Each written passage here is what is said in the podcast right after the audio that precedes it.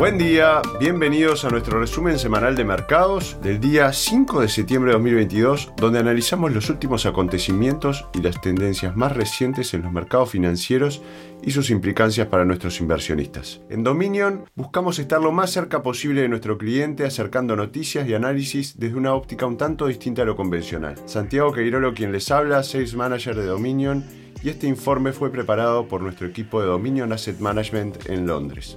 En el podcast anterior hablábamos de mantener un optimismo racional en el mercado y mirar justamente dónde pueden estar las oportunidades en el largo plazo. En el día de hoy nos enfocaremos en cuando las buenas noticias resultan ser malas para el mercado. La siguiente es una cita de un artículo reciente de una destacada revista de noticias financieras.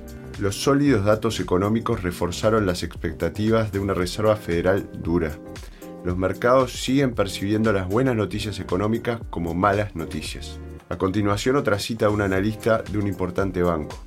Las buenas noticias son malas noticias pero las malas noticias también son malas noticias. Entonces, ¿qué está pasando aquí? ¿Por qué las buenas noticias sobre la economía no se traducen en fuertes movimientos de los precios de las acciones? Sin duda, las buenas noticias son siempre buenas noticias, especialmente cuando esas buenas noticias se refieren a la economía. Una economía más fuerte significa mayores beneficios empresariales y eso debería significar mayores precios de las acciones. Y también plantea la siguiente pregunta, si las buenas noticias son malas, ¿cuándo vuelven a ser buenas exactamente? Un buen punto de partida es recordar cómo interpretaban los mercados las noticias antes de la pandemia, especialmente en la década posterior a la crisis financiera del plazo desde 2009 a 2019. En respuesta a la crisis y a la anémica recuperación económica que le siguió, los principales bancos centrales del mundo, encabezados por la Federal Reserve de Estados Unidos, emprendieron una política monetaria drástica. Los tipos de interés se mantuvieron en cero o cerca de cero durante años, junto con múltiples rondas de quantitative easing, impresión de dinero. Los episodios de debilidad en los mercados se encontraron con una respuesta moderada del Banco Central, ya sea a través de nuevas rondas de flexibilización o recortes en las tasas de interés. Aquí se acuñó el término Fed Put. Se refiere a la idea de una opción de venta que en términos sencillos es un instrumento financiero que limita las pérdidas cuando se posee.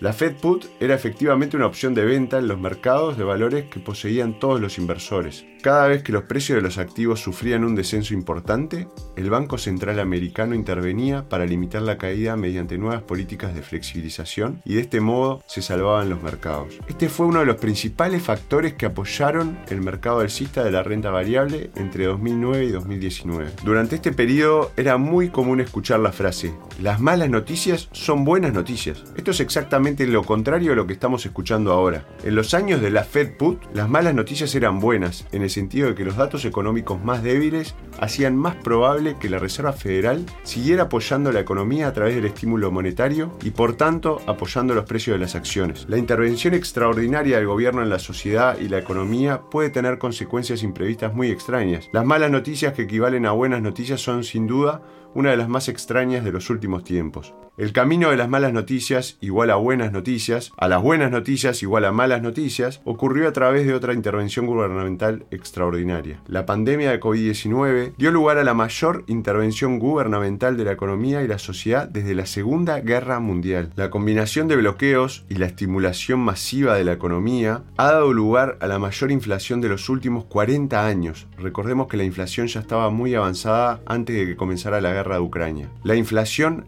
ata las manos de los bancos centrales, los limita. La Fed Put, caracterizada por las malas noticias igual a buenas noticias, se basaba en una inflación baja y estable. La inflación alta e impredecible es la kriptonita de la Fed Put. De hecho, la alta inflación actual ha invertido completamente la situación de la década anterior. Los bancos centrales están ahora subiendo las tasas de interés y endureciendo las condiciones monetarias en una carrera por domar la inflación. Unas tasas más altas y un menor apoyo monetario son la única herramienta de que disponen los bancos centrales para luchar contra la inflación. Esto nos deja ahora en la situación perversa e inversa de los años de la Fed Put. Ahora, las buenas noticias de la economía son interpretadas como malas noticias por los mercados a través del efecto implícito que estas noticias tendrán en la política de los bancos centrales. Una economía más fuerte significa una demanda más fuerte, lo que supone una presión continua al alza sobre la inflación y por lo tanto un endurecimiento continuo de los bancos centrales, lo que es malo para los precios de los activos. Parafraseando a Jim Grant, editor de The Grant's Interest Rate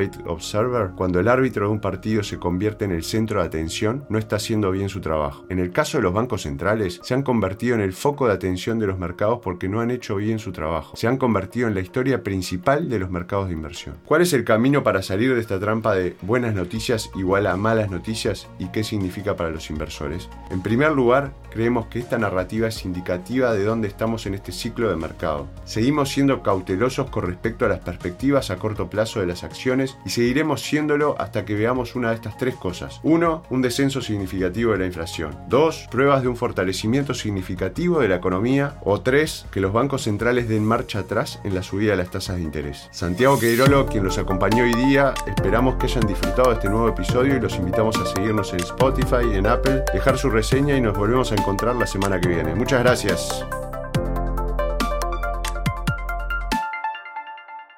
Las opiniones expresadas en este podcast pertenecen al autor en la fecha de publicación y no necesariamente a Dominion Fund Management Limited. El contenido de este podcast no pretende ser un asesoramiento de inversión y no se actualizará después de su publicación. Las imágenes, videos, citas bibliográficas y cualquier otro material de este tipo que pueda estar sujeto a derechos de autor se reproducen total o parcialmente en este artículo sobre la base del uso legítimo que se aplica a la información periodística y al comentario periodístico de los acontecimientos.